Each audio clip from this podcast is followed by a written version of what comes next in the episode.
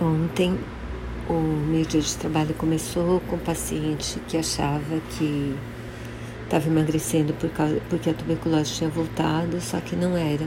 Ele tinha câncer de pulmão. E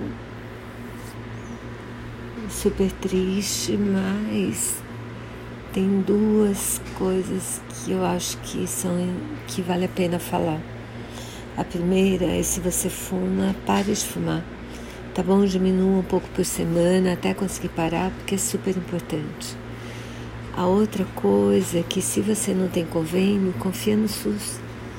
Porque porque assim, você como um diagnóstico assim mais sério, grave, e falando desde a recepção do posto de saúde do seu bairro, você vai conseguir um atendimento rápido e encaminhamento para um centro bom porque a regulação funciona direito nos postos.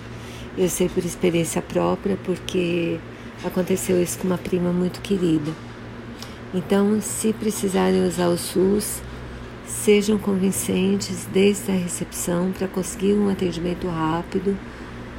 Se você tiver um, um problema grave, você vai conseguir esse atendimento.